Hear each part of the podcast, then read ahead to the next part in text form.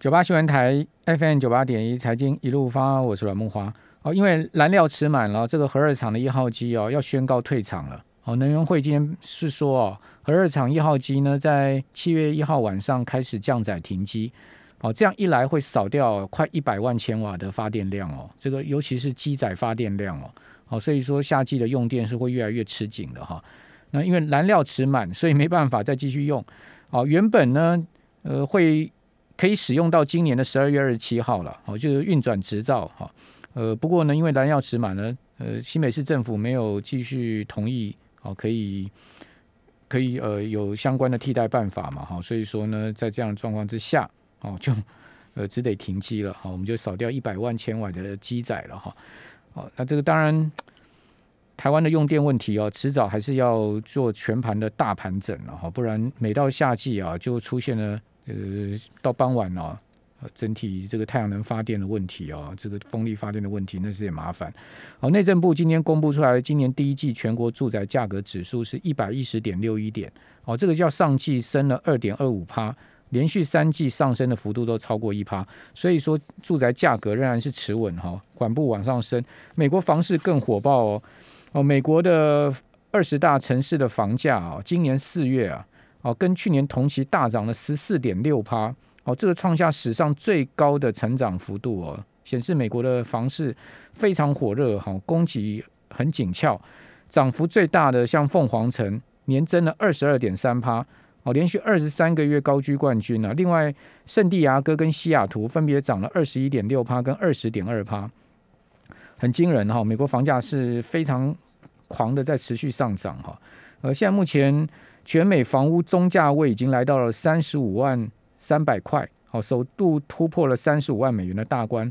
哦，这个房价中位数较去年同期大涨了二十三点六趴，哦，价格跟涨幅都创历史新高，而且是连续一百一十一个月呈现上涨的趋势。好，所以台北、台湾的房市似乎还。跟美国比起来，六都的情况讲讲起来，涨得还比较温和了哈。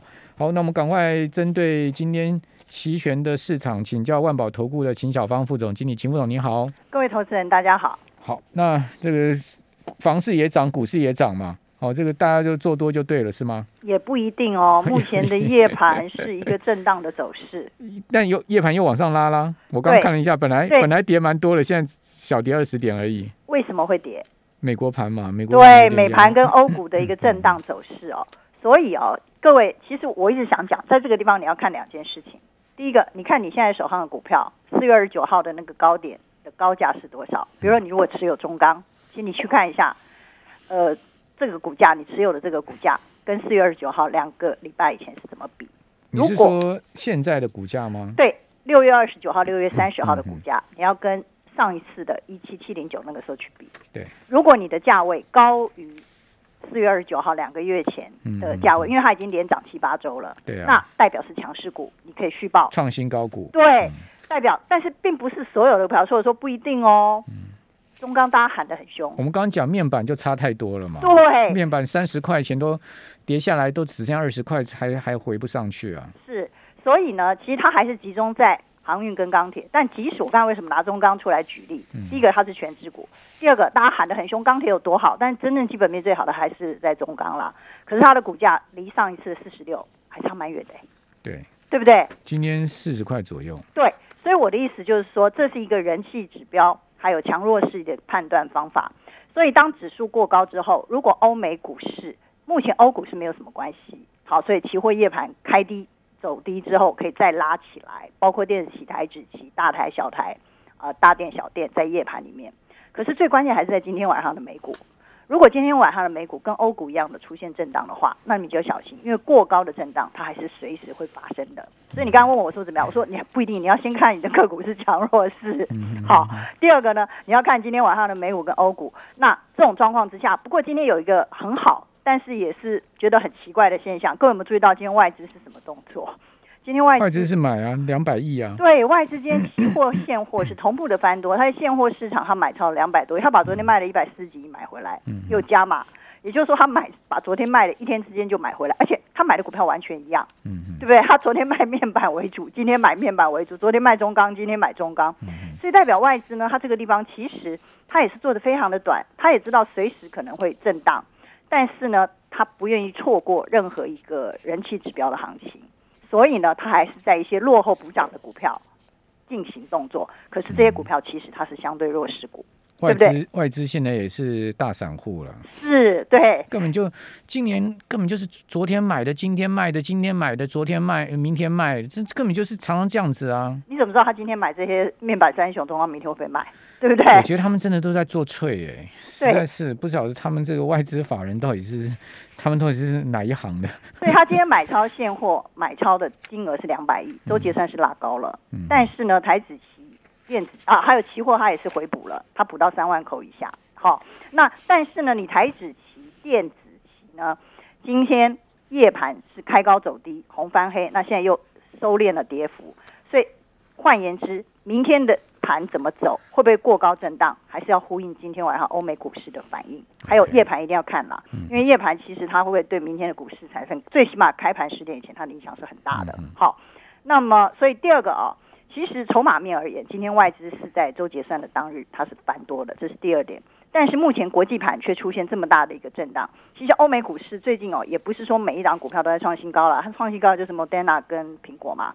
好还，有辉达啦，辉对达辉 Nike 辉达也很强啊。对少数的一些股票，它在领着这个，但是这些股票基本上基本面确实是很好的。好，那么明天呢，会不会多空大战？我刚才已经讲过两个重点，要看今天晚上夜盘的走势走法，台电子大大电大盘，它现在都有夜盘了哦。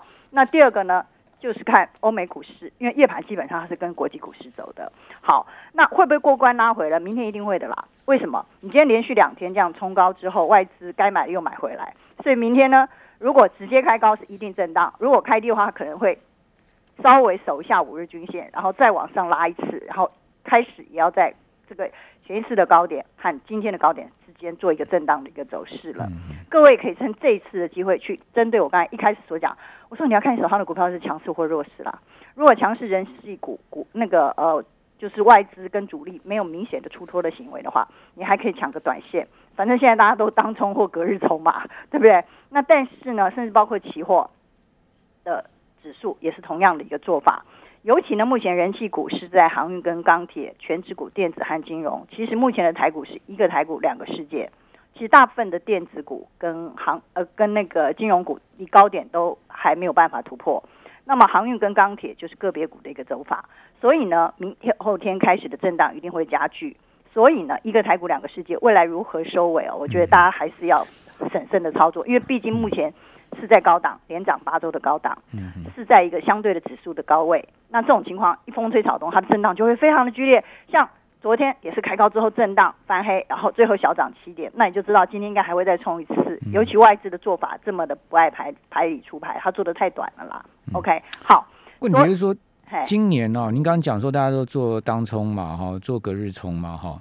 讲实在，你说做当冲、隔日冲能赚到多少钱？我觉得是赚不到太多钱了。我觉得，对我觉得你越怕越怕震荡，越怕说高高档拉回，越去做当冲、隔日冲，你就赚那个零头小利，对不对？对所以你还是要针对人气股，刚才说你去看那些你的股票有没有过前高反反而是反而是刚您讲说这些过前高的这些钢铁、航运啊，哈，或者是说一些强势的电子股啊、电商股啊，你就盘中震荡往下压的时候，你傻傻给它买下去，然后你就给它一路爆，震荡往下压你也不要卖，然后就一路爆，哇，都赚翻了。所以投资人手上最多也就三五只股票嘛，赶快去看一下它的相对强弱势啦。我觉得你如果做股票，你就要做期货人，我跟你讲，明天电子期如果开低，我一定会去抢。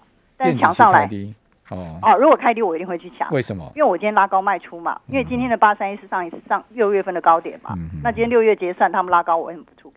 坦白说，我们最近也做的很短，也是当冲隔日冲而已。期期货期货做短没期权做短没有没有话讲了，期权本来就是做做做投机的嘛，就是做短，谁在谁期货谁在跟你做投资啊？所以 今天尾盘如果压，今天尾盘压低嘛，你说像电子期是压低嘛，台子期尾盘也压低五六十点，明天如果直接开低破到昨日的高点，那我可能会先去抢一次反弹，因为守住五日均线。但上来当冲 trade 就把它跑掉，可能十点就跑掉了。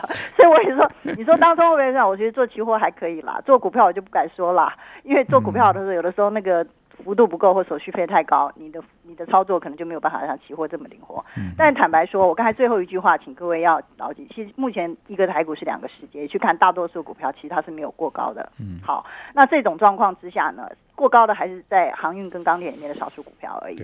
那目前呢，它究竟是在通膨的初期，万物皆涨呢？其实没有，原物料很多其实下跌了。目前涨的原物料的那个呃幅度就是农产品都跌回年初的位置了，是所以我的意思黄小玉都跌就是说回年初的位置了。现在已经不是通膨的初期了，现在已经是嗯通膨开始要进入恶化，因为连已经连续三个月的数字非常不好，五月已经美国的 CPI 已经到了五趴了。好，所以其实美国也是在热烈讨论。你刚才所讲，一开始我还没有进现场以前，你所讲的那个房现象价，，嗯，那个也是很重要的一个通膨的现象、哎你你你很了解美国房市啊？你美国那么大，你房价一年涨十四趴，啊，令不起美国人吗？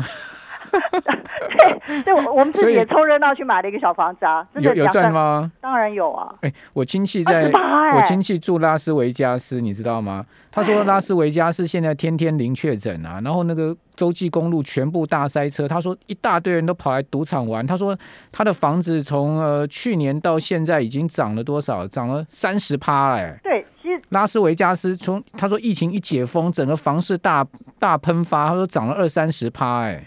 我的意思就是说，你说涨十四点多趴、十五趴，这是一个中位数的中位数了，那个是哎，美国这么大，对美国这么大，那些穷乡僻壤全部给他弄一弄进来，对不对？所以我就说涨个二三十趴，一些热门大学热门大城市都两三成啊。大学城啦、大城市对啦，一些比较呃有修正过的，其实它真的是涨得蛮多的。很恐怖啊！美国房市我没有看过这样涨的、欸，对，所以美国这么大，然后坦白说，美国人的收入也不足以去支付他的那个支出啦，因为他都是靠了政府的救济金啦。三十五万块美金的房价很贵啊！其实我在想说，对美国人来讲已经是天价啦。对台湾可能不太了解美国的对啊状况，美国房价很少涨，一年能够涨个两三趴就不错了，二十年能够涨四五趴。嗯除了以前东方人，比如香港、台湾或中国大陆进去的一些热门，像 L A 这些地方之外，对不对？？L A 像呆蒙坝这些地方几百万房价，那不用讲嘛，那本来就是有钱人住的地方。